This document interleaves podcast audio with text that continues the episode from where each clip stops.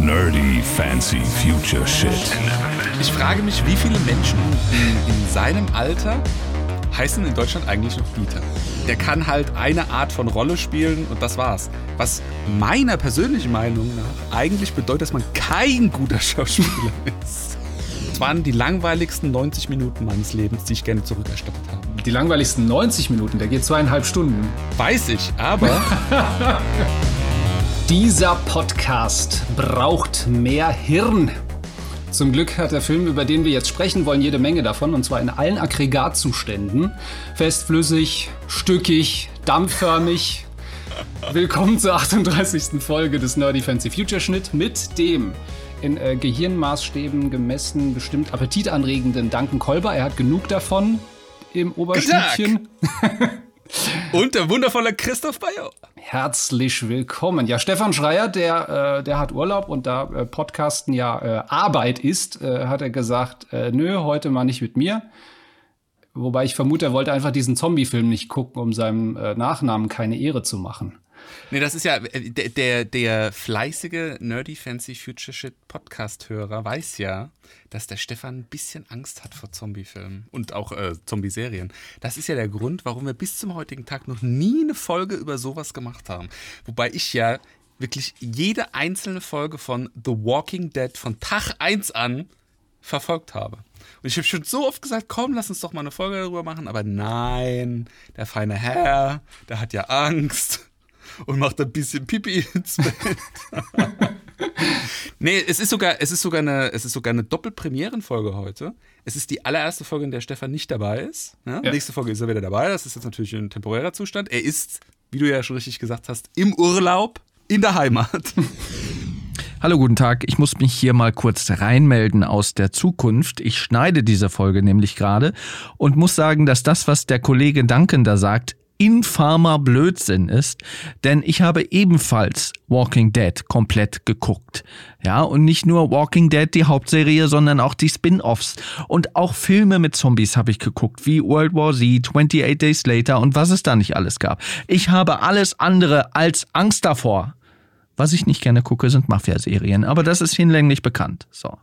Das wollte ich hier nur mal kurz sagen. Weiter geht's mit der Folge. Tschüss. Äh, und äh, der zweite Grund, warum das eine Premiere ist, es ist, glaube ich, die erste Folge, soweit ich das überblicken kann zumindest, in der wir im Prinzip so eine Art Fortsetzung machen, weil wir das zweite Mal über den Zack Snyder-Film fast nacheinander. Wir hatten jetzt zwischendrin Falcon and the Winter Soldier. Es ist jetzt nicht direkt auf, die, auf den Snyder Cut von Justice League gefolgt, aber trotzdem relativ zeitnah äh, über zwei Filme von einem Regisseur jetzt reden. In der also, Tat. Doppelpremiere. So ist es. Und äh, es ist schon mal eine ganz gute Arbeitsteilung, dass du jetzt schon gesagt hast, du hast quasi alle Folgen von The Walking Dead gesehen, weil äh, zu meiner Schande muss ich geschehen, ich habe bis auf die ersten sechs oder sieben Folgen, die damals noch im linearen Fernsehen gelaufen sind, äh, die Kinder äh, oder die, die, die Älteren mögen sich dran noch erinnern, was lineares Fernsehen war. ähm, äh, deswegen bin ich dann damals auch ausgestiegen, weil ich halt einfach, äh, einfach so zwei, drei Folgen verpasst hatte und dann war es für mich halt fertig und äh, genetflixt habe ich damals noch nicht. Also ich habe, wie gesagt, aus der Serie nichts gesehen. Insofern wirst du da sicherlich äh, kompetent und kenntnisreich äh, deinen Senf dazugeben können, ne? Äh, ich muss sogar sagen, ich dachte am Anfang auch, das wäre vielleicht hilfreich, ähm, weil es ja dann mit Sicherheit, weil es ja ein Zombie-Film ist, äh, Army of Dead, ähm, die ein oder ein andere Parallele vielleicht gibt. Aber ich habe ja jetzt festgestellt, es ist ja gar nicht diese Art von Postapokalypse, sondern es geht ja doch mehr in die Zombie-Richtung, wie wir sie aus Filmen wie I Am Legend und äh, World War Z kennen. Das ist ja fast schon so eine Art Subgattung im, im postapokalyptischen Zombie-Genre.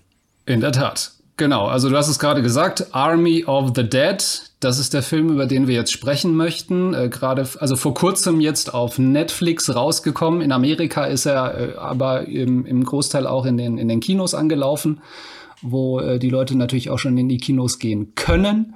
Und ähm, dort, ja, es läuft eigentlich ganz gut für den. Also was so die, was so die Kritiken angeht, äh, wurde eigentlich recht positiv aufgenommen. Aber wie gesagt, wir reden jetzt mal darüber und sagen unsere Meinung dazu.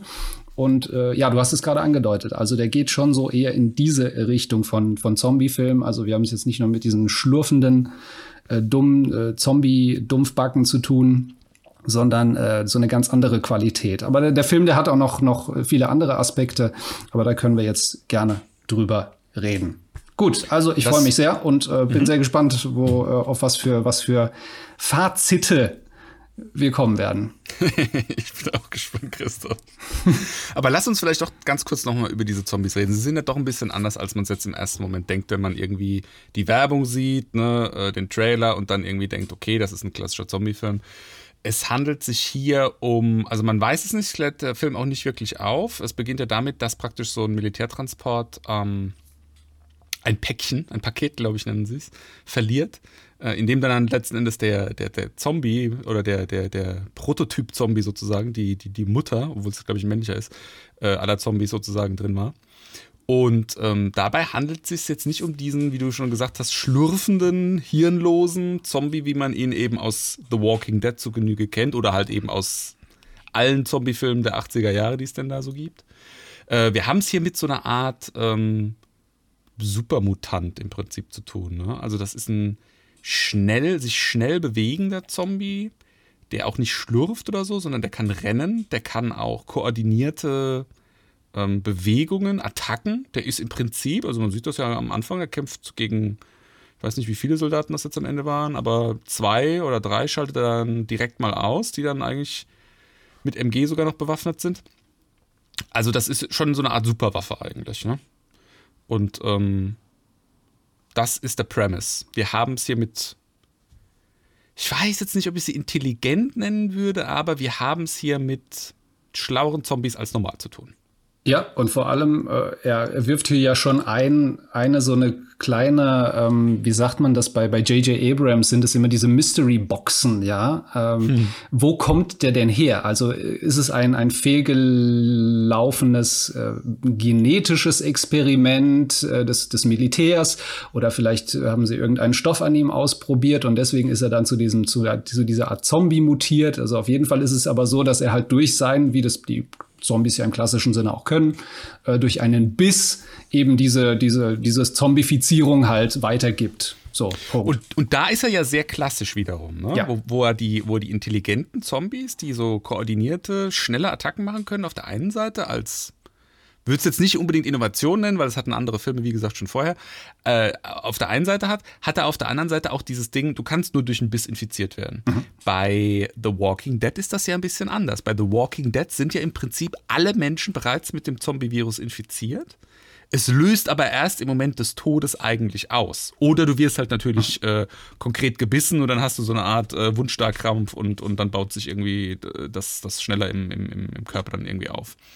Äh, das haben wir jetzt hier nicht. Du kannst ähm, zwar gebissen werden und verwandelst dich dann in einen Zombie, aber du wirst jetzt nicht irgendwie im, im, im, im Tod dann automatisch verwandelt. Ein, ein, also so sieht man zumindest nicht. Eine, eine interessante Frage, die mir jetzt gerade aufgeploppt ist, weil ähm, wir haben es ja im, im Army of the Dead mit zwei Arten von Zombies zu tun, haben wir ja gerade gesagt. Wir haben zum einen diese, diese schlurfenden Zombies, die gibt es da auch.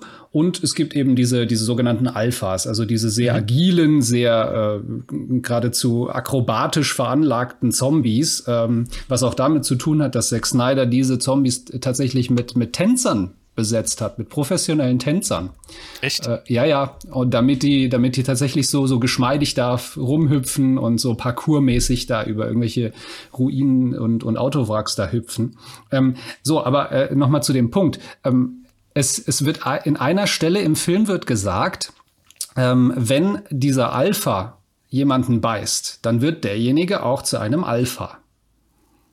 Mhm. So. Aber wie sind denn dann die Schlurfenden entstanden? Weil im Prinzip ist doch jeder, also wenn der Ausgangspunkt dieser eine ist, dann sind doch eigentlich alle.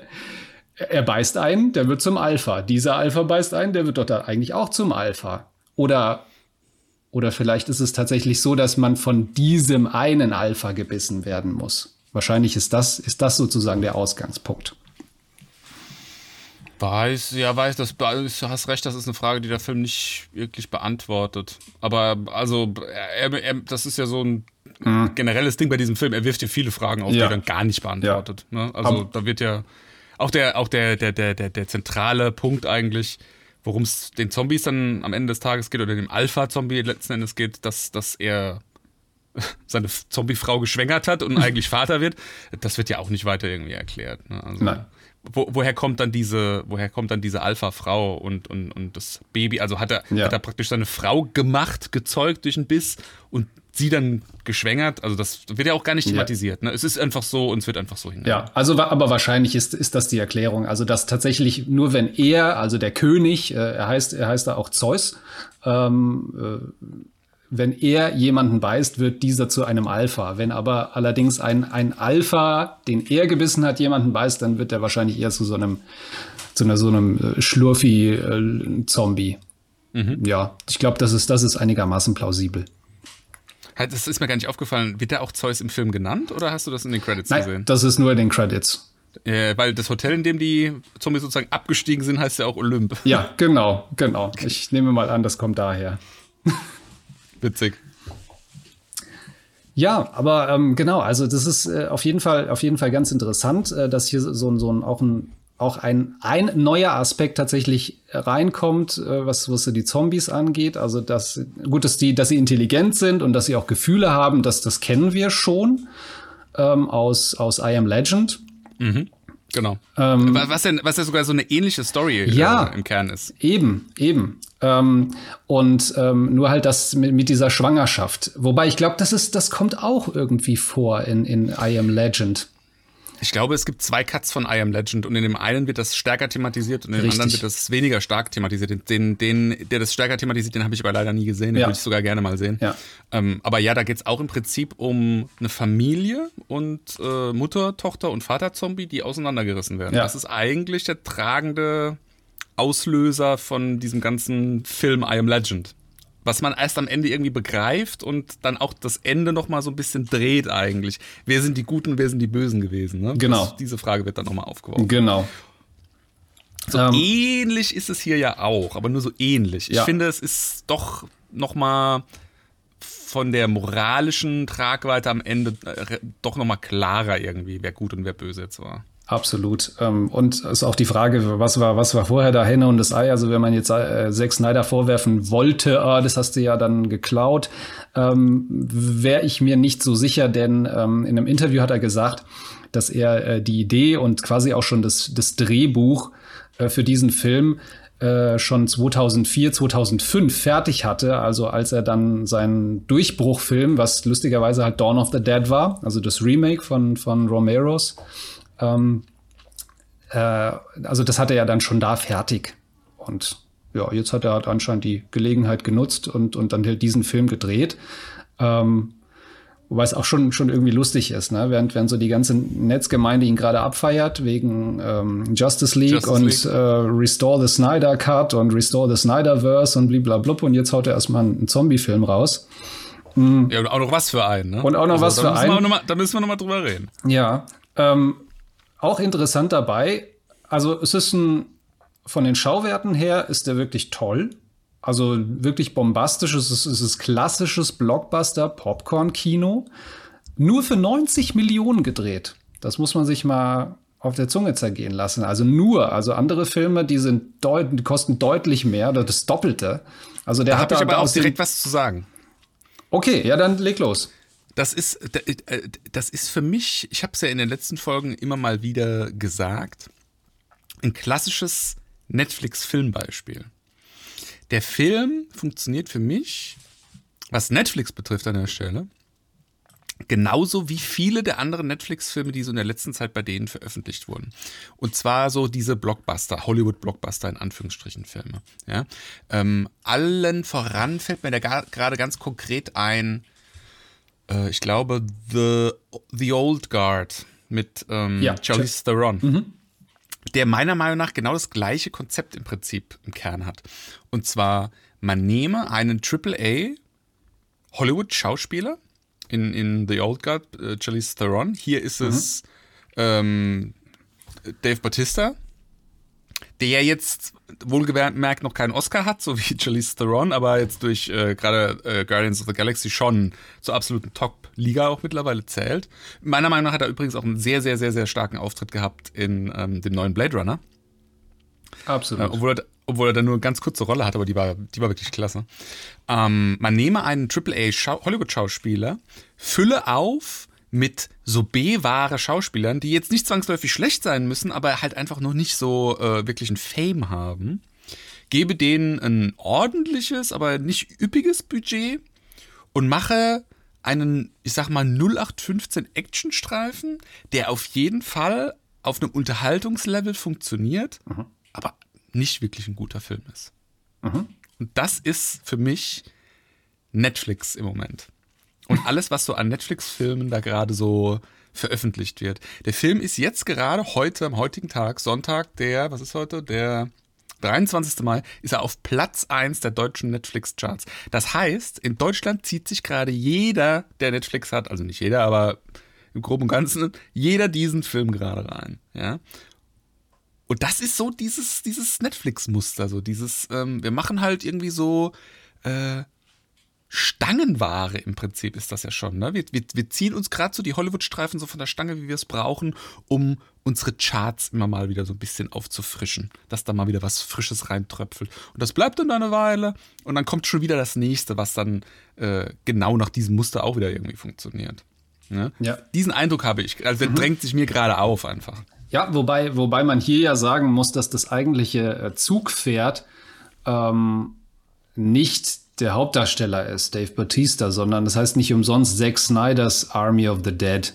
Mhm. Also die wissen schon, also gut, was das Marketing angeht, wissen die ganz klar, ne, wen sie nach vorne setzen müssen. Ne, diese ganze Justice League und sowas haben sie ja mitbekommen, dass das gerade ganz oben ist bei den Leuten. Und ja, also, ähm, und du hast halt so ein, so ein, so ein in dem Fall ist es halt ein A-List-Regisseur. So, sagen wir es mal so, weil wer jetzt hier The Old Guard, wer da Regie, Regie geführt hat, keine Ahnung.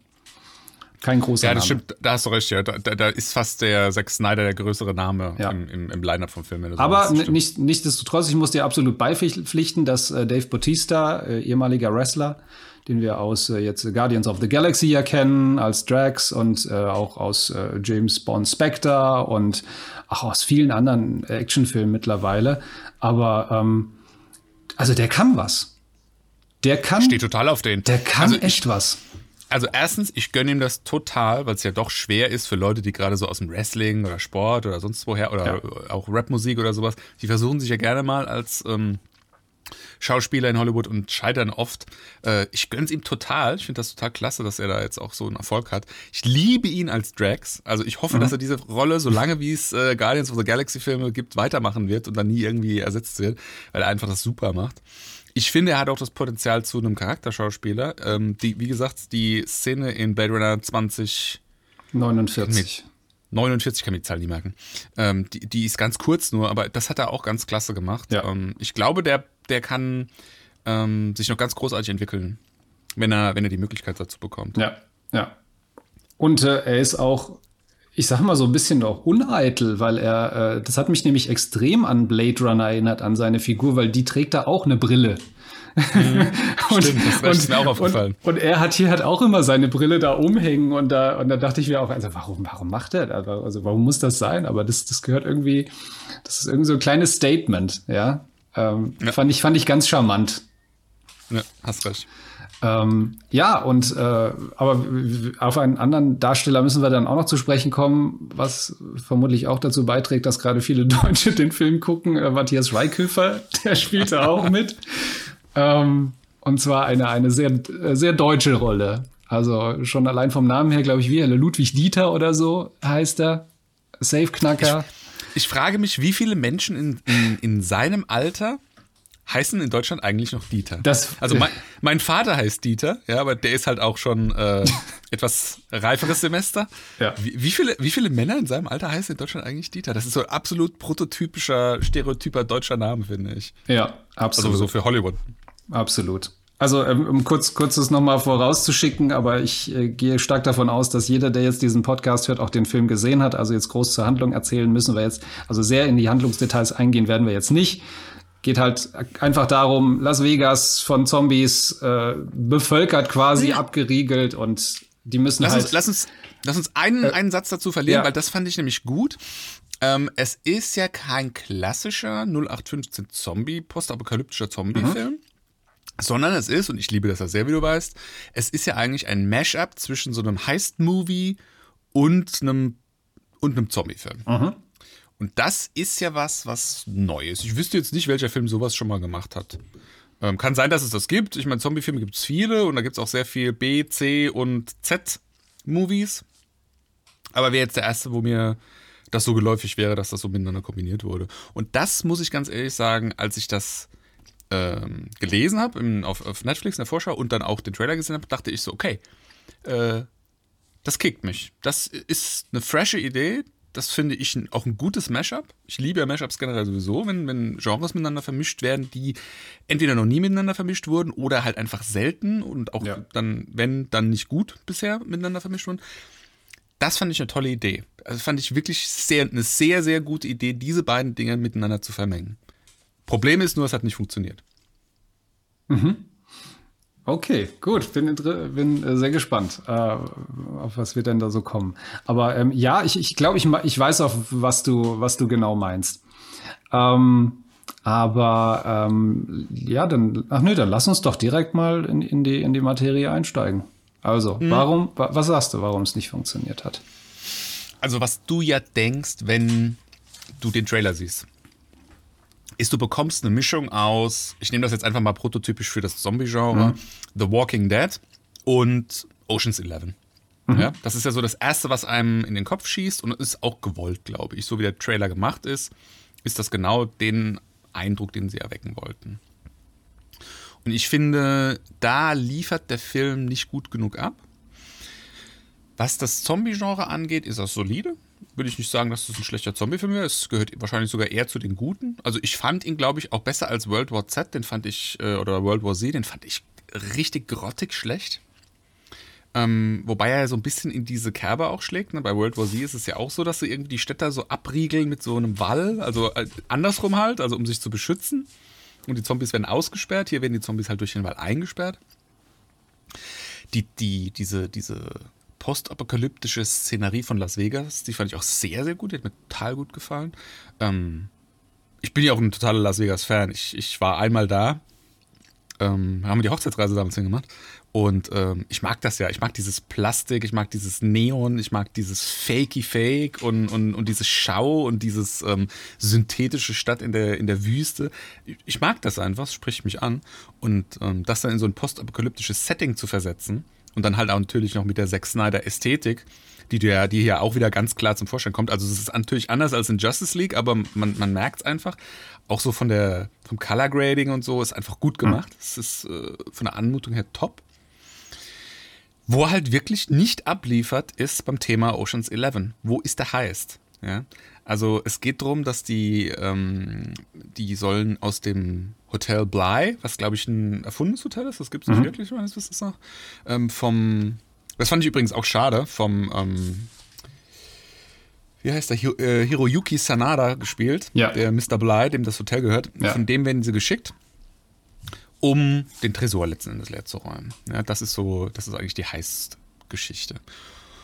Und das funktioniert als, ähm, die, also warum sollte jemand das tun, dass er sich irgendwie in so eine postapokalyptische Stadt irgendwie begibt und da irgendwie gegen Zombies kämpft? Das erklärt es ganz gut. Fand ich nämlich erstmal tricky irgendwie zu verstehen, Ja.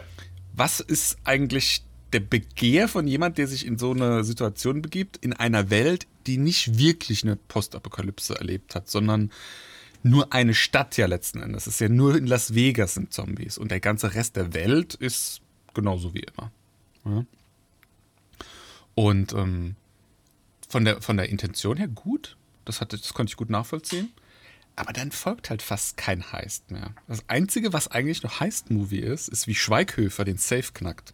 Und auch diese Szene war Mäh. sehr unepisch. Ja. Sehr unepisch. Also alleine das, alleine das Safe-Knacken war langweilig. Und, und auch viel zu schnell. Das war gar nicht irgendwie großartig inszeniert. Ja. Der hat da sich irgendwie vorne dran gestellt. Dann kam Wagner, was toll war. Also, das hat super gepasst. Und dann war der Safe offen.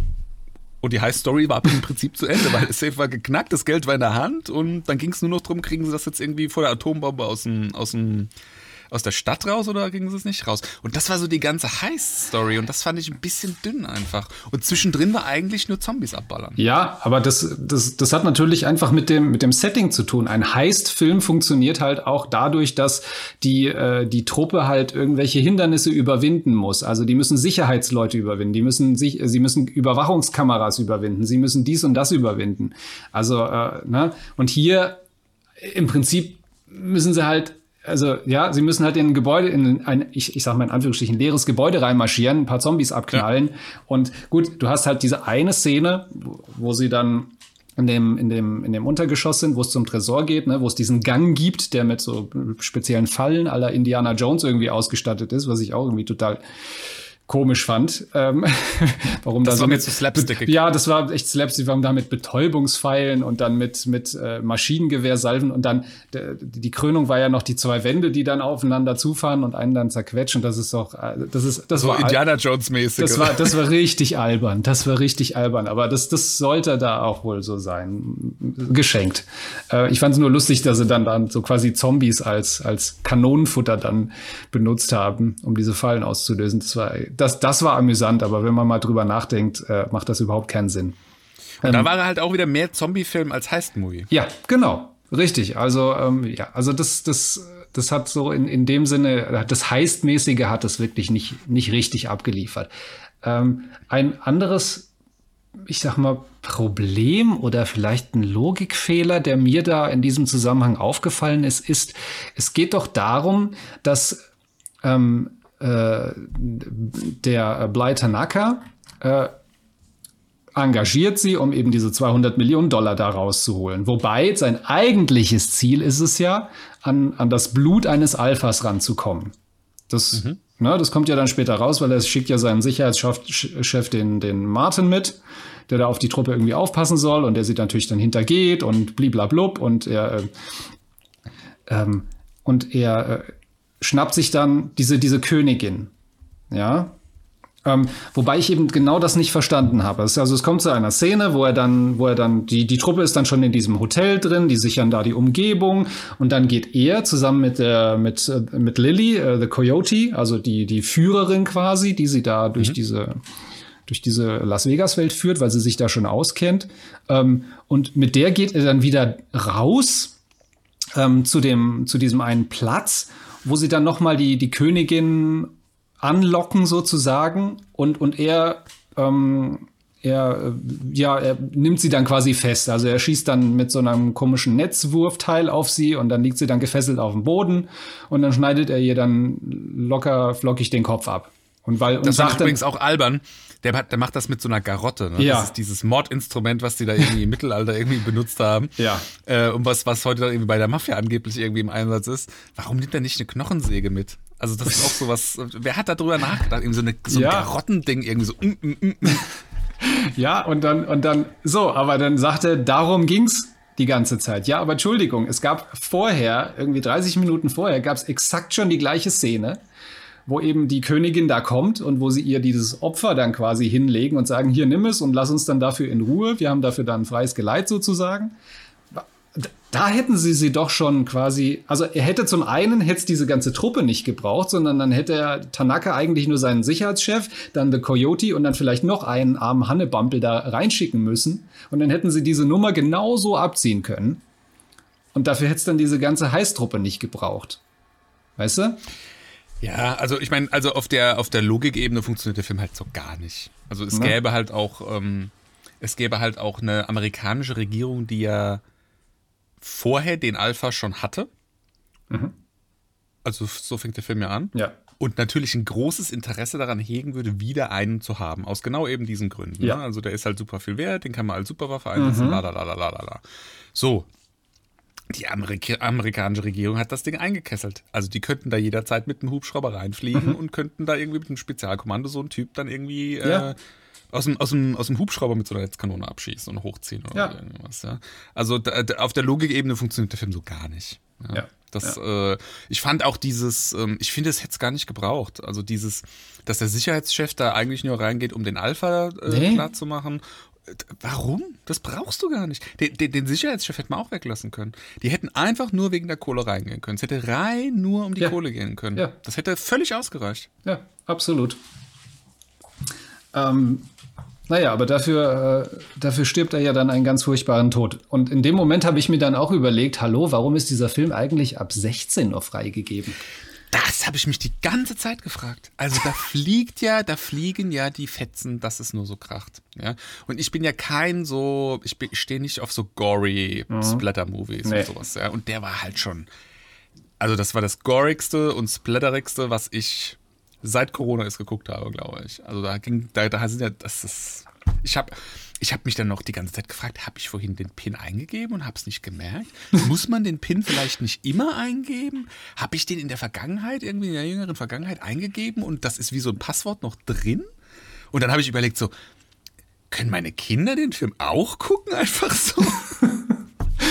Ja, vermutlich ja. Ich glaube ja. Äh, Zack Snyder wollte einfach irgendwelche Aggressionen abbauen. Äh, nach dem ganzen Gehassel da mit Warner Brothers und, und Justice League hat er sich gedacht, so Leute, also jetzt, jetzt, jetzt lasse ich mal die Gedärme fliegen. Und Ja, aber das ist für mich kein Ab 16-Film. Das ist ein ganz klassischer Ab 18. Ah, aber hallo, also selbst, selbst, selbst für mich, äh, also ich mag auch diese, diese, diese Splatter-Geschichten mag ich eigentlich nicht. Und wenn da, wenn da ein, ein Zombie-Tiger einem, einem Typen quasi den Kopf abkaut, äh, das ist schon wirklich harter Tobak. Und ansonsten Ja, oder hat, auch- ja, Auch am Ende die, die Szene, wo, wo Drax ihm hier die Kugel zwischen die, dem Ja. Alfred, dem Kugel zwischen die, zwischen die, zwischen die Ja. beiden Gehirnhälften schießt und du in Zeitlupe siehst, wie der Kopf so auseinanderfliegt. Da dachte ich nur so, boah, Das Gott ist so- hast du schon gegessen, ey. Ja, ja. Also das ist, äh, ja, in, in der Hinsicht hat mich dieser Film von seiner, von seiner Machart her, also im Grunde genommen hätte dieser, dieser Film auch eins zu eins übersetzt ein, ein Computerspiel sein können. Mit so einer, so einer Mission. Ja, so, ein so ein Ballerspiel, weil du bist ja echt, die Ja. sind ja nur Ja. dabei, äh, irgendwie Zombies abzuknallen und möglichst dann immer ah, natürlich in den Kopf und dann, und dann prutsch und dann prutsch und dann prutsch und dann, also, ne, also da, das, das war das meiste. Es gab eines, eine Sequenz, die fand ich sehr gut, wobei die mich auch dann wieder an I Am Legend erinnert hat, wo dann, wo sie dann in diesem einen Hotel dann schon sind und in diesem einen Geschoss dann auf diesem Flur diesen ga- ganz vielen Zombies da äh, plötzlich äh, gegenüberstehen, die da schlafend die Gänge vollstellen und sie sich dann da langsam durchschlängeln müssen, um sie nicht bloß nicht zu wecken. So, das die, die Szene, die hatte schon so eine gewisse Intensität und auch Spannung. Ähm, und ähm, aber danach, alles was danach kam, war einfach nur draufhalten, abdrücken und ne? Das war halt, das war halt, der Film hatte tatsächlich Längen. Der hatte einfach durch dieses Geballere, durch diese Computerspielsequenzen, wie du es eben genannt hast, hatte der für mich Längen. Also ich, ich gucke mir ja gerne mal eine, eine coole Action-Szene an. Ich mochte zum Beispiel auch bei The Falcon and the Winter Soldier in der ersten Folge das Intro, wo so richtig actionmäßig, wie in so einem James Bond-Film, mal so richtig abgeht. Ja, habe ich wirklich genossen. Aber der Film hat es einfach übertrieben. Das war dann, ist übrigens das gleiche Phänomen, was ich auch bei den späteren Folgen von The Walking Dead dann hatte. Da ist gerade so dieser, ähm, dieser Kampf gegen diesen großen Antagonisten Negan gegen Ende hin, ich weiß gar nicht mehr, welche Staffel das ist, achte, neunte Staffel oder sowas, der hat dann schon sowas von so Kriegsspiel. Also du hast dann zwei Part- Parteien sozusagen, die gegeneinander kämpfen und dann ist wirklich von 45, ich glaube die, die Folgen bei The Walking Dead sind 45 Minuten lang, sind dann halt irgendwie so 35 Minuten sind dann wirklich so Feuergefechte und Schusswechsel. Und dann wird es dann einfach langweilig. Also du guckst dann die Folge und dann denkst du so, es ist fast nichts passiert. Es ist auch witzigerweise, obwohl die ganze Zeit geballert wurde und Menschen gestorben sind, ist eigentlich auch niemand vom Cast wirklich gestorben. Also es sind nur so Statisten halt irgendwie über den Haufen geschossen worden, oder halt Zombies logischerweise. Und so kam es mir hier auch vor. Also es sind ja natürlich, also der, der, der Film funktioniert ja so, dass am Ende alle tot sind oder fast alle tot sind. Von daher hat er so ein bisschen was von Game of Thrones fast. Ähm, und die werden ja auch so einer nach dem anderen eliminiert. Aber du hast also irgendwie trotzdem das Gefühl, dass diese, dass diese Gunfights, die sind immer irgendwie so für nix. Also die bringen nix und das ist einfach nur damit geschossen wird. Ja, ja. Also da, das, das sehe ich auch so. Vor allem, also, also es hat, und da, da muss ich, nee, anders gesagt. Also, ähm, der Film hat tatsächlich ein Problem darin, äh, Spannung zu, aufzubauen oder so dieses, dieses typische Mitfiebern mit dem Protagonisten. Das hat mit zwei Dingen zu tun. Zum einen damit, dass du hier es natürlich mit einem abgeriegelten Areal zu tun hast wo die Zombies drin sind, also schon so für sich hermetisch abgeschlossen. Ähm, also, es, also es gibt keine, ich sag mal, so eine, so eine globale Bedrohung, so ein globales Bedrohungsszenario, in das du dich als, als Zuschauer irgendwie reindenken kannst, wie bei beispielsweise 28 Days Later oder eben bei World War Z oder wie auch immer. Ja, da ist es eine globale Bedrohung. Und, und du denkst dann, hu, okay, also hoffentlich breitet sich nicht noch mehr aus oder, oder wie reagiert die Menschheit drauf oder wie, also hier ist es, du hast ein Problem, das es, es gibt, das gibt es, aber das ist für sich abgeschlossen. Und vor allem, du hast ja doch schon, schon die Info, ja, in, in vier Tagen ist das Problem erledigt, weil wir knallen da eine Atombombe drauf und dann ist es, ist der Käse gegessen. Ja, also in der Hinsicht, in der Hinsicht musst du dir schon mal keine Gedanken oder Angst machen als Zuschauer. Genau. Auf der anderen Seite hieße das aber natürlich, dann musst du diese Spannung oder dieses Mitbangen, Mitfiebern dadurch aufbauen, dass du halt um die Protagonisten halt Angst hast, die sich eben in diese Gefahrenzone bewegen. Und dafür musst du natürlich aber diesen Charakteren Gewicht verleihen. Du musst, mhm. damit du dich in sie reinfühlen kannst, damit du wirklich mitfieberst und um ihr Leben bangst. Und das funktioniert leider nicht so gut. Genau, und das, das, das ist auch ganz schnell erklärt, warum das so ist. Äh, der Film macht eine Sache, die ich total gut fand, aber die genau dieses Problem, was du gerade schilderst, erklärt. Und zwar hast du diese, du hast diesen Zeitraffer am Anfang, ganz am Anfang vom Film, der ja eigentlich beginnt mit, ähm, es ist noch gar keine Zombie-Apokalypse in Las Vegas ausgebrochen. Dann wird dieses sogenannte Paket, der, der Alpha, wird vom Militär, von diesem Transport verloren. Und dann kommt das Intro vom Film in so einer Zeitraffer-Sequenz, wo praktisch alles, was in Las Vegas passiert, so in ganz kurzen Sequenzen gezeigt wird, in, in, wie gesagt, in so einem Zeitraffer. Und wenn das Intro zu Ende ist, ist praktisch diese, sind wir in der Jetztzeit angelangt, wo dann mhm. Las Vegas schon abgeriegelt ist. Alle Menschen aus Las Vegas, die irgendwie da äh, rausgeschafft werden müssen, die, die wurden schon rausgeschafft oder sind halt eben gefressen worden und so weiter und so fort. Und du hast auch praktisch die Protagonisten die jetzt eine Rolle spielen. Mhm. Ich glaube nicht, man sieht nicht alle, die dann mit nee. reingehen dann, dann ja. äh, in Las Vegas, aber halt, äh, du siehst auf jeden Fall Dave Batista und halt noch eins, zwei andere. Die siehst du in dieser Zeitraffer-Sequenz. Mhm.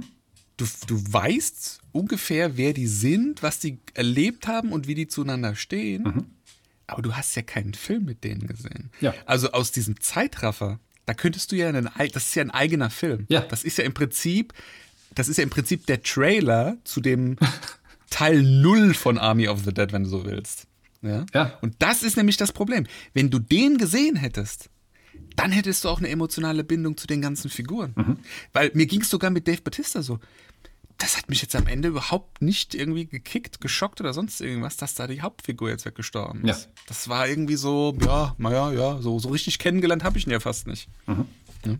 ja. das stimmt, ja. in der Tat. Ähm, ja, also es ist ein Film für sich, wobei ähm, das wird, es wird, es wird keinen Film für sich geben, sondern es wird wohl eine Anime-Serie geben für, für sich. Äh, und äh, Army of the Dead Lost Vegas haben sie geplant, mhm. was dann eben diese Vorgeschichte erzählen soll. Aber ähm, ja, absolut. Ähm, wobei ich finde, also diese, diese Intro-Sequenz an sich, also was das, was das, was das Filmische angeht, großartig. Also das ist auch eine der ganz, ganz großen Stärken von Zack Snyder. Ähm, das hat er ja auch bei, äh, also das ist für mich sozusagen Top 2. Also Top 1 ist für mich immer noch das Intro von, von Watchmen. Ähm, das ist auch das ganz auch wunderbar. Kolossal also, das, er macht es halt immer so, dass er, dass er halt einen, einen Song nimmt und er bebildert dann diesen Song äh, und erzählt dann in, diesen, in, diesen, in diesem Intro, während der Song läuft, halt die Geschichte, eine Geschichte. Und er macht das mit so mit Standbildern, mit kleinen Zeitlupen, wie auch immer. Also das macht er ganz wunderbar. Ähm, aber ja, eigentlich hätte man, wenn man diese Geschichte erzählt hätte, wie äh, Las Vegas überrannt wird und sozusagen da die Gefahr besteht, so, also dass du the, the ticking clock ja, dass du mhm. die einbaust und die wäre, wir müssen verhindern, dass die Zombies äh, aus Las Vegas sich ausbreiten. Weißt du, das müssen wir verhindern. Dann hast du was, wo du mitfieberst. Aber hier ist das Problem ja quasi gelöst. Ja, genau. Und äh, ja, eben. Und du, kann, du kannst dann halt, du schaffst es halt nicht, äh, mit, mit all diesen, all diesen Charakteren da mitzufühlen, mitzufiebern. Auch wenn es, auch wenn es, ja, es gibt halt trotzdem einige, einige Sequenzen. Das macht, das macht Zack Snyder auch wirklich gut, ähm, wenn er mit, mit Rückblenden arbeitet beispielsweise. Also wo jetzt gezeigt wird, wie Scott Ward, also der, den Dave Bautista spielt, ähm, seine, ich glaube, es ist ja nicht mal seine, seine richtige Frau, sondern es ist äh, seine, ja, seine Lebensgefährtin. Mhm. Ähm, und äh, er hat ja dann in diesem Film die Tochter, die Kate, ähm, und äh, wie er halt die, die Mutter halt umbringen muss, weil sie ein Zombie geworden ist. Und das, das macht er halt in einer wirklich sehr, sehr emotionalen äh, Sequenz. Und Dave Bautista äh, spielt da auch das wirklich wieder ganz, ganz grandios. Also das, das kann er, aber es, es reicht halt einfach nicht. Ich würde sogar so weit gehen zu sagen, dass diese Intro-Sequenz für sich genommen besser ist als der ganze Film. ja, ja, ja. Also in, in der Hinsicht, in der Hinsicht äh, muss ich dir sogar äh, oder würde ich von meinem Standpunkt aus sogar widersprechen. Ich finde, ähm, World War Z schafft es besser und ist für ist meiner Ansicht nach auch besser als, als dieser Film, was das angeht. Ja, du hast da, du hast da nämlich ähm, zum einen eben genau diesen, diesen angesprochenen Aspekt, dass hier eine, eine, eine Pandemie, eine Zombifizierung global stattfindet. Also, dass du dich schon damit irgendwie identifizieren kannst. Du hast eine, eine Familie mit, mit der von Brad Pitt, ähm, die da, die für dich stellvertretend halt jetzt sich durchkämpfen muss. Also ich finde, die, die erste Sequenz ist schon äh, grandios. Also die ersten 20, 30 Minuten sind es, glaube ich, die, die packen mich jedes Mal. Ich habe die schon irgendwie dreimal gesehen. Aber das ist wie, wie, wie das erste Mal so das ausbricht und dann diese, diese äh, schnellen Zombies dann da langsam die Oberhand gewinnen und, und dann, wo sie sich an diesem Hochhaus da verschanzen und sich dann da in einem Zimmer einschließen mit einer Familie und dann aber doch dann den, den Ausbruch nach oben wagen und vom Dachgeschoss aus dann mit einem Hubschrauber dann in letzter Sekunde gerettet werden. Das ist wirklich großartig inszeniert. Äh, von, von Mark Forster übrigens, äh, der, ähm, glaube ich, den, was war das, der zweite James Bond mit äh, Daniel Craig, Quantum of Solace, der furchtbar mhm. ist der so zerschnitten ist in den Action-Szenen. Ganz, ganz schlimm. Aber da, da fand ich es richtig gut. Und was mir auch bei, bei ähm, World War Z gefallen hat und wovon es hier eben zu wenig gibt, ist, dass es, es gibt halt ein paar retardierende Momente, also wo mal der, wo mal das Tempo auch rausgenommen wird. Richtig. Und äh, das wird ja bei, bei World War Z gemacht, auch in der, in, im letzten Drittel des Filmes, wobei das auch mit Nachdrehs zu tun hatte, wo sie ja dann in dieser Forschungseinrichtung sind mhm. und, und an diesem Virus oder an diesem Antigen sozusagen arbeiten äh, um, um Lebende zu maskieren, dass sie dann nicht gerochen werden von den Zombies. Und äh, da gibt's so eine Begegnung mit einem Zombie und, und das, ist, das ist wirklich echt intensiv inszeniert. Und davon gibt's hier leider zu wenig in dem Film. Ja. Ja, der World War Z. Also es ist jetzt auch schon eine ganze Weile her, dass ich das letzte Mal gesehen habe, aber äh, mich schrecken einfach diese, diese Zombies ab. Also ich finde, da funktioniert für mich das Genre nicht mehr, wenn du diese schnellen, agilen Zombies hast. Hier finde ich, funktioniert das noch deswegen, weil du diese Unterscheidung hast zwischen diesen äh, Alphas und den, wie nennen die nochmal die, die, die normalen? Irgendwas mit Uff. S. Shallow? Nee. Ja, ich habe es auch vergessen. Ein. Aber also du hast nochmal diese Unterscheidung zwischen denen, die halt so agil sind wie bei World War Z und du hast also diese klassischen Zombies. Und von den Alphas gibt es halt einfach nicht so viele. Und die Alphas sind ja auch nochmal anders als die bei World War Z in der Form, dass die schon nochmal intelligenter sind. Die haben eine Agenda, ähm, die also ist, eigentlich sind es keine Zombies, ja. Das sind, äh, ja. sind, sind so Übermutanten, wenn du so willst. Ja, aber ja, es ist schon. Aber es ist aber schon notwendig gewesen. Es war, war aber tatsächlich schon notwendig. Also ich würde bei, bei World War Z oder angefangen hat das Ganze ja mit, mit, äh, mit Danny Boyles ähm, 28 Days Later, ähm, wo er ähm, das erste Mal, ich glaube, das war 2002, als der rausgekommen ist, wo er tatsächlich diese, diesen schnellen Typus des Zombies eingeführt hat, weil bis dahin gab es ja nur immer diesen diesen schlurfenden und dummen und äh, und im Prinzip, weißt du, als, als mittelguter Läufer, ja, entkommst du denen halt.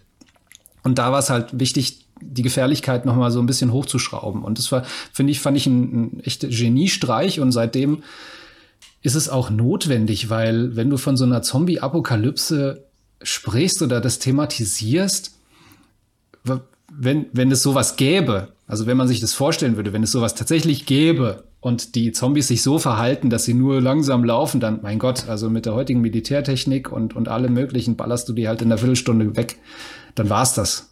Also du brauchst halt um diese Gefährlichkeit, brauchst du auch diese Agilität.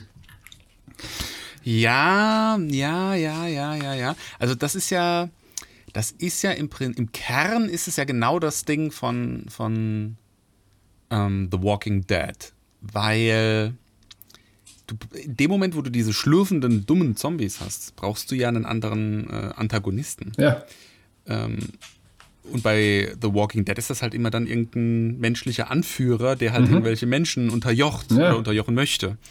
Und ähm, das ist ja bei diesen, bei dieser Art von den Zombie-Filmen dann genau umgekehrt. Da ist ja der Antagonist dann tatsächlich selbst auch der Zombie und dann halt klassischerweise auch immer auch der Anführer der Zombies. Ja.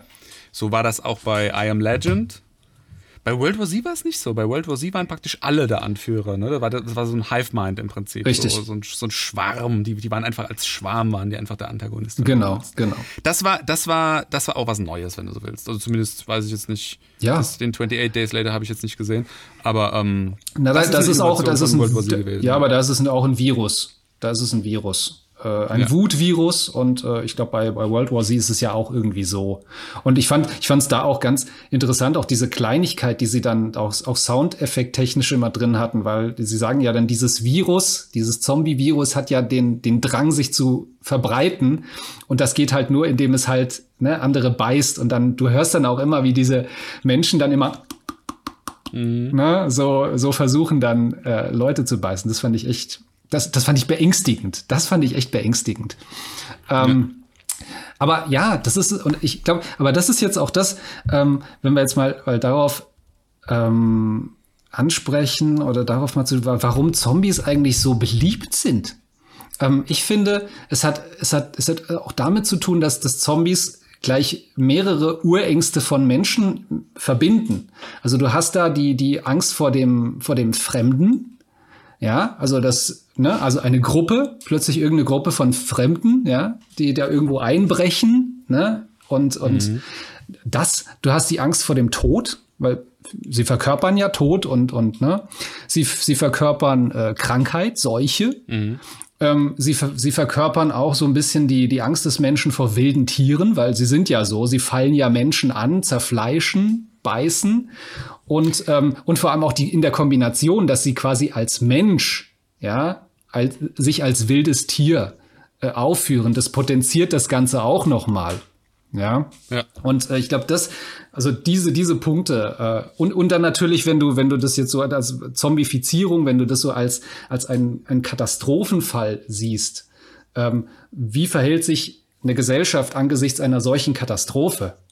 Mhm. Ja, das kannst du das daran ich auch. Am interessantesten. Ja, genau. Ja, absolut. Also das ist ja auch der, das ist ja der, der, der, der, der Hauptgrund, warum The Walking Dead seinerzeit so gut funktioniert hat. Der hat sich ja eigentlich fast weniger mit der Frage beschäftigt, wie, wie funktioniert das mit so einer Zombie-Apokalypse, mit den Zombies, mhm. sondern er hat sich ja viel mehr mit der Frage beschäftigt, wie sieht denn so eine Welt dann aus und nach welchen Mechanismen funktioniert mhm. so eine Welt dann, wenn das passiert ist. Ja, äh, stellt sich noch ein bisschen schöner raus in den späteren Folgen dann von The Walking Dead, in den späten Staffeln, wo die Zombies fast schon, also jetzt, ich finde gerade in der allerletzten Staffel, die es, äh, die es gibt von The Walking Dead, kommt das extrem heraus. Die, die, die Zombies waren da fast schon in den Hintergrund. Mhm. Also die sind immer noch in jeder Folge da und es wird auch immer noch in jeder Folge auf irgendeine absurde, ekelerregende Art und Weise irgendein Zombie zermatscht ohne Ende. Für den, für den Schockmoment eben aber die sind praktisch nur noch so eine nervende Sache am Rande. Mhm. Weißt du? So wie die Straße muss man kehren, damit sie sauber ist. Ja. Oder man muss das Unkraut rupfen, dass der Rasen schön aussieht. Oder ne, sowas. Und in, in der äh, The Walking Dead Welt muss man am Ende halt, wenn man irgendwo lang spaziert, auch mal hier und da einen Zombie umlegen. Ja?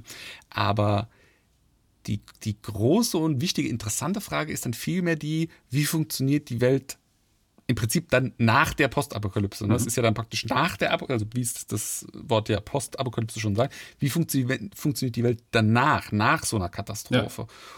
Und das, das ist das, was damals, glaube ich, auch so ein Stück weit neu und interessant war. Mhm. Und das ist aber halt so ein Thema, was jetzt hier überhaupt gar nicht aufgemacht wird, weil ja noch nicht mal eine Postapokalypse oder nicht mal eine Apokalypse eingetreten ist. Es ist ja praktisch so eine mikro-lokale Apokalypse nur. Richtig. Und es ist übrigens, es ist übrigens auch was, was mich so gestört hat. Äh, nichts von diesen Dingen wird so richtig ernst durchexerziert. Nicht mal die Atombombenexplosion. Die war so mickrig. Ja, wie gesagt, 90 Millionen Budget. Wahrscheinlich hatten sie da nicht mehr genug, um da äh, noch mehr zu zeigen. Aber nochmal zu dem also, Punkt, äh, dieser, dieser, dieser Aspekt, dieser gesellschaftspolitische Aspekt, der wird hier nicht, nicht ganz unter den Tisch gekehrt, er wird, er wird aber nur angedeutet. Also es wird da mal, ich glaube, kurz kommen Sie mal auf diesen Aspekt zu sprechen, dass, ähm, dass die, diese Zombie-Infektion irgendwie dafür benutzt wird, um, um äh, Personen irgendwie politisch äh, gefangen zu setzen und äh, ja, das, aber das, wie gesagt, das wird nur gestreift. Und das ist auch irgendwie schade eigentlich, ähm, weil das war, ähm, so wie, so wie Romero das ja gemacht hat, das war ja sozusagen das Neue, oder er, er ist ja, man muss ja sagen, er, er ist ja auch der, der Urvater der Zombies, die, wie wir sie kennen. Weil bis dahin, äh, als er seinen Film gemacht hat, ich glaube 78 oder so, das war der, der erste seiner, seiner Zombie-Trilogie, äh, da waren die Zombies ja immer nur so diese, diese Voodoo-Besessenen und, hm, hm, hm. und er hat ja dann eigentlich erst angefangen, die äh, zu diesen, äh, ja, so wie wir sie halt kennen, ne? diese, diese schlurfenden und, und Menschenfleisch und, äh, und Untote sozusagen. Ne? Das war The Night of the Living Dead, war der erste Film. Dann kam äh, Dawn of the Dead und danach kam, glaube ich, äh, Day of the Dead. Und ähm, damit hat er das sozusagen begründet. Das, was wir jetzt so kennen. Und ähm, ja, also und, und für, für ihn war halt eben dieses der gesellschaftspolitische Aspekt ganz wichtig. Deswegen ist auch in Dawn of the Dead, wo sie sich da alle in diesem, in diesem Kaufhaus dann verbarrikadieren und wo die Zombies dann da reinstürmen, das war für ihn ein, ein, ein Symbol für, für äh, also es war eine Kritik an der Konsumgesellschaft.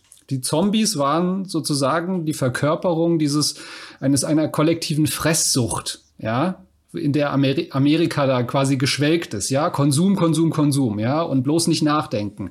Und das waren für ihn die Zombies. Ähm, und ähm, das, ja, das fällt hier ganz unter den Tisch. Aber gut, das, das wollte Zack Snyder nicht. Der wollte einfach einen, ja, einen unterhaltsamen äh, Film machen ähm, mit Zombies, viel Geballer und ja, also das hat er erfüllt.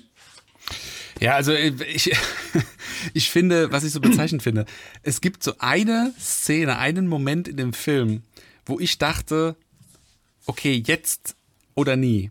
Jetzt reißt er entweder das, das Lenkrad nochmal so komplett rum und es kommt eben nicht das, was wir bekommen haben. Es kommt eben nicht dieser ganz normale Zombie-Popcorn-Action-Hollywood-Streifen. Ähm, und zwar ist das die Szene, in der äh, Schweighöfer und ähm, ich weiß jetzt gar nicht, wie der andere hieß, Vanderho. in dem Safe, Vanderho, mhm. in dem Safe-Raum sind, in dem, in, dem, in dem Raum, der safe ist und äh, Schweighöfer den Safe knacken soll.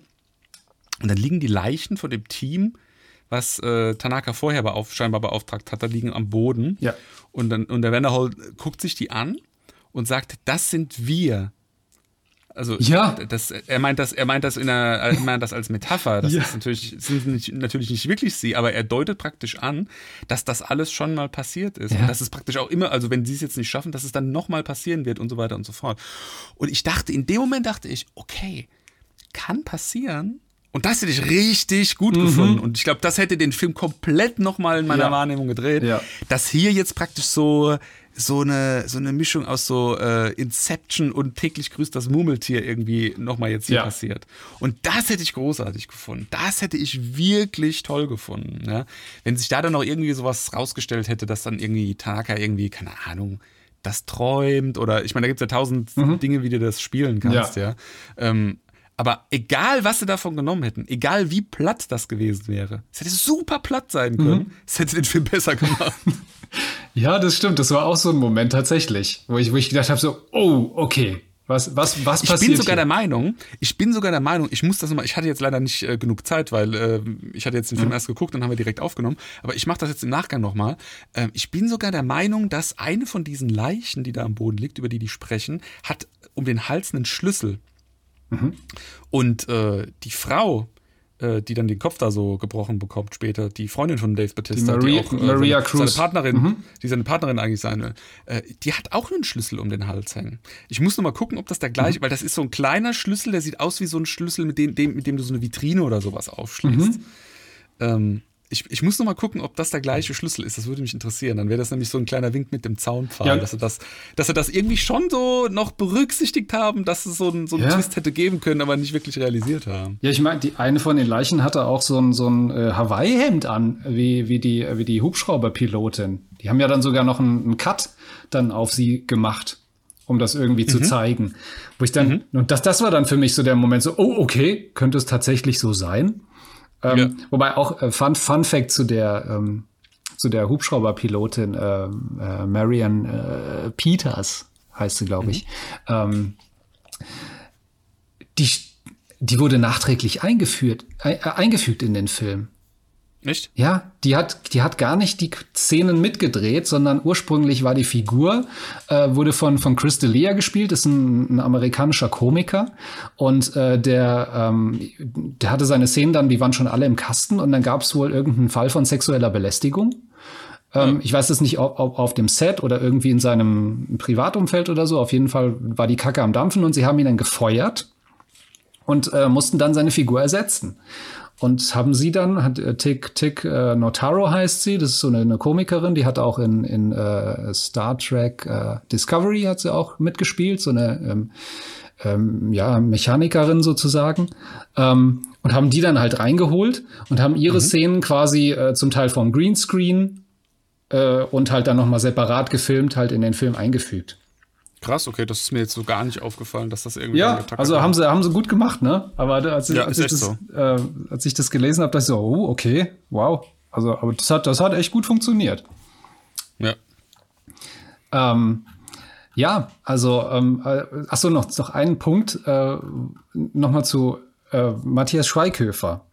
Ähm, weil der wird jetzt in den, in den ganzen, ganzen Kritiken, äh, die ich jetzt also aus dem deutschsprachigen Raum zumindest nicht so gelesen habe, wird er ja da in, in den höchsten Tönen gelobt und oh, und toll, der stiehlt da, der stiehlt da allen die Schau und der ist ja so witzig und bliblablub, wo ich mir dachte, hä, warum?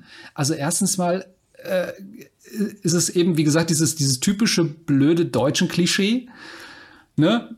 Angefangen beim Namen. Zweitens, ja, er liebt, äh, er liebt Wagner. Aha, ja. Ich kenne Mhm. So wie alle Deutschen. Ja, ich kenne, ich, also in meinen 40 Jahren habe ich noch keinen, keinen getroffen, außer irgendeinen äh, äh, The Theaterwissenschaftler, der, der äh, Richard Wagner mag.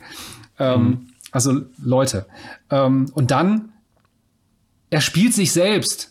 Oder er spielt zumindest mal die, die typische Matthias Schweighöfer Komödienfigur aus, äh, was weiß ich, kein Ohrhasen, Vaterfreuden, äh, What a Man, Schlussmacher. Ja, die kannst du eins zu eins so rübernehmen. Er benimmt sich Danke, so, er macht sagst, genau diese Christoph. gleichen Sprüche, dann hat er dieses, dieses, dieses hohe Frauenlachen. Also es ist, er spult da einfach sein, sein Schweighöfer-Programm ab. Und oh, also ja, okay. Also er ist halt der Comic Relief und ja, und ich habe auch bei, bei, zwei, drei äh, Sachen habe ich auch geschmunzelt. Ähm, aber es ist wirklich nichts Neues. Also für uns Ja, zumindest nicht, ja. Und, und man muss schon, man muss schon wirklich sich richtig selber geil finden, wenn man jetzt sagt, hey, ich habe in einem Film jetzt quasi eine Neben-Nebenrolle gespielt und ich glaube, die Leute wollen eine komplette Vorgeschichte dazu hören. Weil der, weil der dreht jetzt tatsächlich, oder der ist schon abgedreht. Ja, es gibt ein Prequel jetzt zu dies, zu Army of the Dead, wo es um Dieter geht, den Safe-Knacker.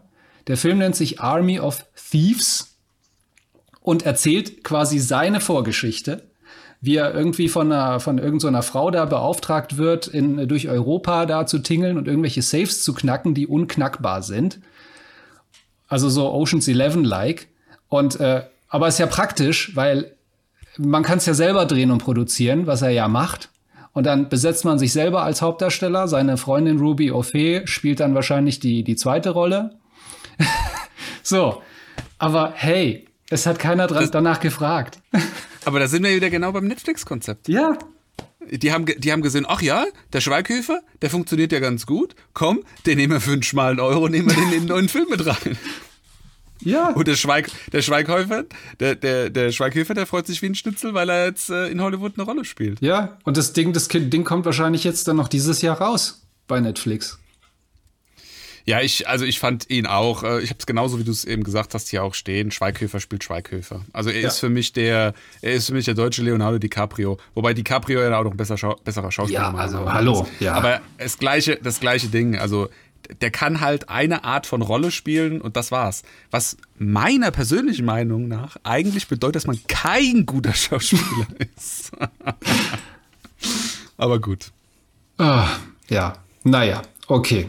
Ähm, achso, ein Punkt noch vielleicht so diese, wir hatten es ja kurz angerissen, diese, diese, diese typische Zack Snyder-Ästhetik, natürlich auch ist der Film voll davon, die typischen Zeitlupen kennen wir. Wobei, ja, das, äh, nee, ich finde, ich finde, Bullet Times waren wenig. Also war dann, aber gerade gegen Ende hin werden es Ja. dann mehr, aber wenn ich mir jetzt mal den Justice League als Ja. direkten Vergleichsfilm nehme, also das, da ist ja, da ist ja nicht mal ein Prozent so viele Bullet Times drin wie Justice League.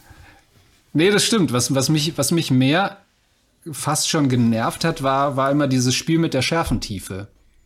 Das, das macht er auch gerne. Also, das ist mir als, also zu, zum allerersten Mal ist mir das so richtig bei, bei Man of Steel aufgefallen. Da arbeitet er ja auch sehr mit, mit so, auch mit, mit Handheld-Kamera und, und Nahaufnahmen und dann hier und dann wird die Schärfe, Schärfentiefe gezogen. Das macht er da relativ oft. Ich fand es ganz angenehm, äh, ähm, weil es, weil es so ein bisschen dieses, dieses typische, weil die Superman-Geschichte ist natürlich, das ist ja was sehr Episches. Da denkst du an, an, an breite Bilder da, und, und, und er hat es dann sehr auf so eine intime, auf eine intime Ebene gezogen. Das funktioniert und das macht er hier auch. Aber manchmal war es ein bisschen übertrieben oder zu oft, wo du dir denkst, ja, jetzt, jetzt läuft dann dieser eine Typ halt aus dem Fokus raus und wieso ziehst du jetzt die Schärfe nicht nach? Nö, dann, dann ist er halt, dann sieht man halt ihn nicht im Fokus oder. Also manchmal war es ein bisschen zu viel, fand ich. Ja, und was mich ja kolossal nervt und das bei allen Filmen ist, wenn Blut auf die Linse spritzt. War bei diesem Film, ich glaube, drei oder vier Mal.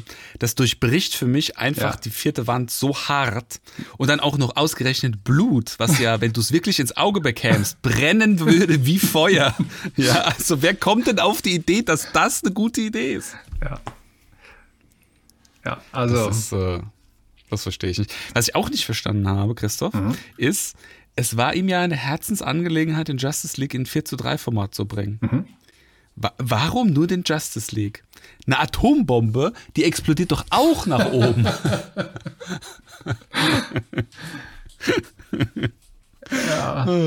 ja, das stimmt. ja. Ja, gut.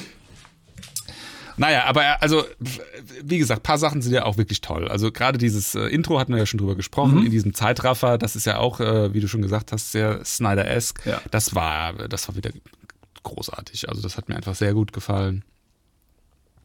Ähm, ich fand auch gut, dass, ähm, wir hatten es am Anfang schon mal kurz drüber, dass dieses Thema aufgemacht wurde mit der Zombie-Familie. Also das fand ich schade und das ist auch meine persönliche Meinung, das hätte den Film besser gemacht, wenn das ein bisschen mehr Tiefe bekommen hätte, das Thema, wenn das ein bisschen klarer, deutlicher, stärker rausgearbeitet worden wäre. Ähm, vielleicht auch nochmal äh, in Kombination mit diesem Thema äh, Heist-Movie. Was ja das Problem bei dem Heist-Anteil in dem Film war, ist, dass da so diese, da fehlten einfach die Twists, ja, diese, ich sag mal, komplexen Herangehensweise, wie man äh, ein Problem löst. Ja, und das hätte man miteinander irgendwie verheiraten können, dass man sagt, okay, es gibt hier diese Zombie-Familie, der möchte nicht, dass sein Kind getötet wird und, und so weiter und so fort, was übrigens auch eine sau blöde Idee ist. Wieso ist die praktisch der, der erste Offizier dieser Zombie-Armee, wenn sie schwanger ist, ja? Also auch Zombies müssen doch irgendwie in Mutterschutz gehen können, bitte. Aber ähm, vielleicht hätte man das besser irgendwie noch ein bisschen mit, miteinander vermischen können, weißt du, wie ich meine? Also Ja.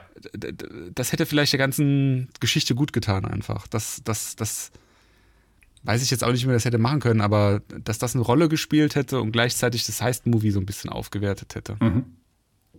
Das hätte ich mir vorstellen können noch. Ja, also das, äh, das fand ich gut. Was ich nicht gut fand, war der Umhang von dem Alpha-Zombie. Das war einfach völlig over the top. Sah Ja. cool aus, sah cool aus, aber äh, äh, hatte einfach was von Superman. Sorry, aber ist so. Ja, und dann noch die, dann noch die Batman-Maske quasi, so als, Genau. als Stahlhelm. Genau, genau, das wollte ich auch gleich sagen. Der Helm dann noch dazu. Also das war, das war dann schon sehr nah an, an Justice League. Das war Ja. irgendwie ironisch ein bisschen, finde ich. Naja, aber ähm, im Prinzip wissen wir ja, äh, es hört ja nicht auf. Es wird ja weitergehen. Denn, ne? Ich, ich finde es schade, dass das nicht funktioniert hat als Mashup. Ich bin der Meinung, dass es funktionieren kann. Man hätte es anders machen müssen. Also Heist und, und, und Zombie. Ja. Ich bin der Meinung, es hätte dem Film wahrscheinlich ein bisschen besser getan, wenn man das anders gewählt hätte, das Setting. Ich denke, wenn man zum Beispiel gesagt hätte, das ist statt jetzt so einer Zombie-Apokalypse, ist das mehr so eine Mad Max-Welt. Und das sind jetzt nicht vielleicht unbedingt so Zombies, sondern sind vielleicht so Mutantenmenschen oder so irgendwas. Und das spielt mehr in so einer postapokalyptischen Mad Max-Welt als jetzt in so einem eingekesselten Las Vegas, was ja eigentlich keine, Post, äh, keine richtige Apokalypse erlebt hat. Ja. Ich glaube, das hätte besser funktioniert. Und dann hätte man auch das Thema Heist irgendwie so ein bisschen mehr in den Vordergrund stellen können. Weil dann wäre das Setting auch klar gewesen. Hier musste man sich ja unglaublich viel noch mit dem Thema Zombie auseinandersetzen und mit dem, wie sind die da jetzt irgendwie in, in Las Vegas eingekesselt, wie funktioniert das da, die, diese Grabenkämpfe, die die da hatten und so weiter und so fort. Das hättest du dir alles schenken können. Jetzt einfach sagen können, so, Leute, das ist jetzt so eine Mad Max-Welt, die funktioniert so, wie sie funktioniert, das kennt ihr und jetzt Ja. machen wir hier jetzt so ein, so ein Power Ride. So wie das bei Fury Road auch war. Ja, das hätte, das hätte gut funktionieren können, glaube ich. Also von daher, ich bin nach wie vor der Meinung, wie gesagt, als Mashup eine gute Idee, aber für, für das, was er hier machen wollte, der Zack Snyder, wäre wahrscheinlich diese Kombination besser gewesen. Ja, wa- wa- was, was, was mir auch gerade noch eingefallen ist, was so ein bisschen an der, an der Logik des Filmes kratzt, ist, äh, also Ernährung. Wie sieht es mit der Ernährung aus? Die müssten doch eigentlich verhungern. Also du hast es bei, ah, ich weiß gar nicht, wo, bei welcher Film es war, vielleicht war es sogar 28 Days Later oder so. Da geht es halt darum, dass, dass ein Großteil halt dieser Zombies dann dadurch stirbt, dass sie halt verhungern. Weil ne, sie sind ja auf der Suche nach Nahrung, nach Menschenhirn oder Menschenfleisch und hm, die müssen ja auch was essen. Und hier, wenn du ein abgeriegeltes Areal hast, wo dann nur noch Zombies leben, ah ja, was futterst du denn dann? Na? Also, das, das habe ich mich dann auch gefragt. Wo kommt denn dann die Nahrung her? Müssten ja irgendwann alle, alle hops gehen. Das ist generell ein Problem von so Zombie-Filmen, finde ich. Da könnten wir eigentlich mal eine ganz eigene Podcast-Folge machen. Wir hatten, der Stefan und ich hatten mal ähm, in Folge 10, der Ödland-Reiseführer, hatten wir auch mal so eine Folge gemacht, wo wir uns da schon so ein bisschen ansatzweise mit beschäftigt haben, mit der Postapokalypse. Ähm, da, da, das ist ja was, was extrem schwierig logisch zu erklären ist. Also jetzt mal komplett zur Seite geschoben, dass es Zombies nicht gibt und dass es auch schwierig wäre, dass sowas als Virus irgendwie funktioniert, dass jemand untot wird im Prinzip. Ne? Also eigentlich ist es ja biologisch gesehen wäre es ja eine Art Verbesserung, ja, weil die sind ja viel zäher, Ja. viel viel leidensfähiger als so ein menschlicher Körper. So ein menschlicher Körper ist ja eigentlich sehr, sehr fragil, wenn du so willst, ja, wenn du jetzt Ja. gerade mal so an die, an die Wettereinflüsse und so weiter und so fort denkst. Ähm, ist auch so ein Problem, was bei The Walking Dead komplett immer äh, convenient ignoriert wird. Klar, wo kommt das Essen her? Also die können ja nicht nur Gehirn essen die ganze Zeit, weil irgendwann ist halt fast kein Hirn mehr da. Äh, zweitens, die, die, die, die, bei, gerade bei The Walking Dead ist es ganz oft so, dass sie dann irgendwie so äh, rumschwimmen im Wasser und, und, und äh, irgendwo in Seen teilweise auch oder in so einem Moor irgendwie so verschüttet sind und dann plötzlich kommt dann so der Arm und packt dich und so weiter. Die würden sich alle auflösen. Also wer schon mal irgendwie äh, eine Wasserleiche gesehen hat, weiß, dass das dann einfach nur noch so Glibber ist. Ja? Ja. Da, da, da bleibt nichts Festes mehr übrig von der Substanz. Ähm, das ist alles immer nur Convenience. Also du, Ja. du kannst das nicht vernünftig erklären. Deswegen wird es halt einfach nicht erklärt. Ne? Ja.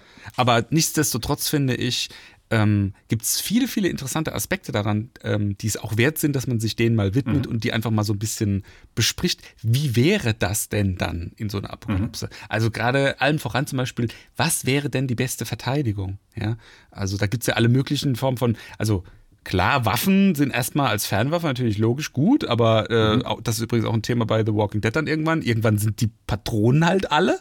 Ja, und Mhm. So ein Pfeil, den hast du halt mal schnell geschnitzt und irgendwie einen Feder dran gepappt. Äh, eine Patrone, da brauchst du halt schon Ja. Chemie, da brauchst du Werkzeuge und, und, und, und, und. Und du brauchst vor allen Dingen Metall, das musst du auch irgendwie herstellen. Also, das ist gar nicht so trivial, ja. Also, so diese ganzen Sachen, die wir jetzt irgendwie so als gesetzt annehmen, die werden dann plötzlich unglaublich komplex und kompliziert. Und das finde ich ist immer ein sehr, sehr interessanter Aspekt an so Post Postapokalypse, Filmen, Serien und so weiter und so fort, der meiner Meinung nach immer leider, leider viel zu kurz kommt. Ne? Äh, es gab mal von The Walking Dead auch ein Spin-off, das nannte sich Fear the Walking Dead. Ja. Läuft, läuft glaube ich, sogar immer noch. Ähm, die letzte Staffel ist, glaube ich, aber wegen Corona nicht so richtig äh, aus, dem, aus dem Schuh gekommen. Ähm, jedenfalls, worauf ich hinaus wollte, ist, da geht es ganz am Anfang auch darum, dass die mit einem Schiff unterwegs sind. Was ja in so einer Zombie-Apokalypse erstmal eine super gute Idee ist. Dann aber relativ schnell das Problem gebracht hat, ja gut, auf dem Meer sind halt keine Zombies, also muss entweder das Schiff kaputt gehen oder es müssen plötzlich mehr Zombies sein. Die haben erstmal zweites gewählt, später dann erstes, aber äh, i- generell eine interessante Idee, ähm, weil sich ja auch viel von dem, was man so weiß, wie Gesellschaften funktionieren, jetzt funktionieren, ja dann verschieben würde. Ja. Und das finde ich immer einen interessanten Aspekt. Also, und das ist jetzt zum Beispiel auch sowas, was jetzt hier so komplett gefehlt hat, ja. Also hier waren ja jetzt auch äh, gar keine Menschen mehr übrig, die da gelebt haben. Nur welche, die da irgendwie entführt wurden von diesen Alphas und dann diesen, in diesem Hotelzimmer dann irgendwie gehalten wurden. Das wurde auch überhaupt gar nicht mehr aufgeklärt, was sie mit denen gemacht haben. Ne? Das ist auch so ein, da wurde irgendwas vorgeshadowed, was nicht aufgelöst wurde. Ja. Das hat der, das hat der Film mehrmals gemacht irgendwie.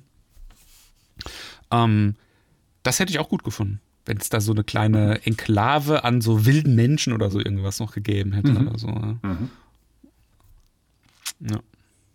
Ja, aber es, es ging halt einfach tatsächlich um, um äh, Überwältigungskino im, im klassischen Sinne. Ne? Ja. Also tatsächlich äh, Hirn ausschalten in dem Sinne. Und äh, dann kannst du dann dieses, dieses Gewitter dann über dich ergehen lassen. Und ha, ja, also ich, ich habe mich unterhalten gefühlt. Also ich habe mich nicht, nicht wirklich gelangweilt, auch wenn, auch wenn viele sagen, wobei ich bin halt eher auch ein, Fan, ich mag halt Filme, die schon ein bisschen länger sind.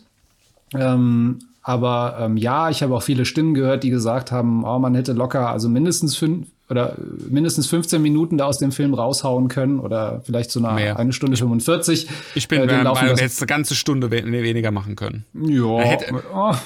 ja, also man muss, man muss schon sagen, also du, du musst natürlich ein paar Szenen schon drin haben, damit du diesen Leuten ein gewisses Grad an, an Charakter äh, Eigenschaften und Charakterzeichnungen beigeben kannst, sonst fällt das komplett flach. Ne? Ich hätte einfach den Cast, ich hätte die, die, die Protagonisten, die tatsächlich reingehen nach Las Vegas, die hätte ich reduziert. Das waren einfach zu viele. Das Ja. waren deswegen viele, weil das Konzept vom Film war, die werden halt so äh, einer nach dem anderen, ne, so Alien wie in Alien, so einer nach dem anderen werden die ausgeschaltet nach und nach. Das war so das Konzept. Das hat auch irgendwie so die Hälfte vom Film gut funktioniert und dann irgendwann war der Cast auf den Kern reduziert, dann konntest du bis zum Ende keinen mehr wegnehmen und dann war dieses Thema auch durch und das, da wurde es dann ein bisschen lang. Und ich Ja. finde, wenn du die, wenn du diesen ganzen, dieses ganze Segment, wo einer nach dem anderen eliminiert wird, wenn du das weglässt und wenn du das am Ende so machst, dass da die Leute in dem schnellen, staccatoartigen äh, Rhythmus praktisch, dass die da eliminiert werden, dann kannst du viel, viel, viel vom, vom Film wegnehmen. Und auch wenn du diesen ganzen Arc rausschneidest mit dem Sicherheitschef, der auf so einen Alpha-Schaf ist, der, wir haben Ja. ja auch schon darüber gesprochen, dass der nicht notwendig gewesen wäre. Wenn du das weglässt, dann hast du auch nochmal erheblich Ja. was gespart. Also ich finde schon, der Film hätte kürzer sein können. Das, das sehe ich Mhm. auch so. Ja. Nun gut. Äh, achso, Fun Fact, äh, Fun Fact, äh, äh, der, der Sicherheitschef, ne, Martin. Äh, Ach, das wollte ich auch noch sagen, stimmt. Sag. Garrett, Garrett Dillahunt hat in Fear of the Walking Dead ja mitgespielt. Also Nicht- er hat Zombie-Erfahrung. nicht nur, nicht nur das, mein lieber Christoph, nicht nur das. Der ist, Achtung, und jetzt wird's richtig geil, der ist in äh, einer Serie, die meiner persönlichen Meinung nach absolut viel zu krass unterbewertet ist und ein extrem guter Geheimtipp ist. Äh, der ist in The Sarah, äh, The Sarah Connor Chronicles. Oh ja. Die, die Terminator-Serie. Ist der, Achtung, jetzt halte ich fest, ist der, ähm, sozusagen der Bruder von Skynet. Also eine, mhm. ähm, eine künstliche Intelligenz, die von Menschen geschaffen wurde mhm. und die eigentlich gegen Skynet kämpfen soll.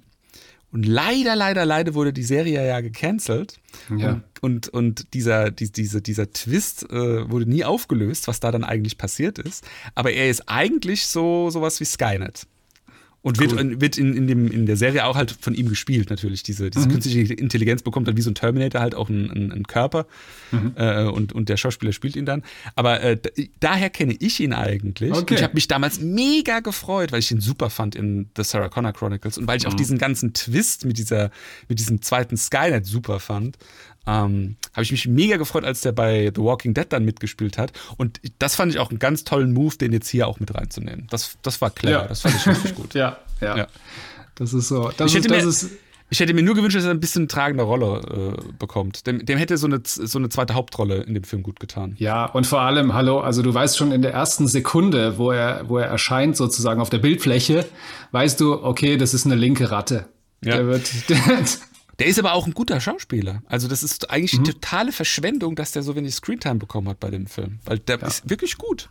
Also ja. den kann man wirklich auch äh, ordentlich was spielen lassen. Ja.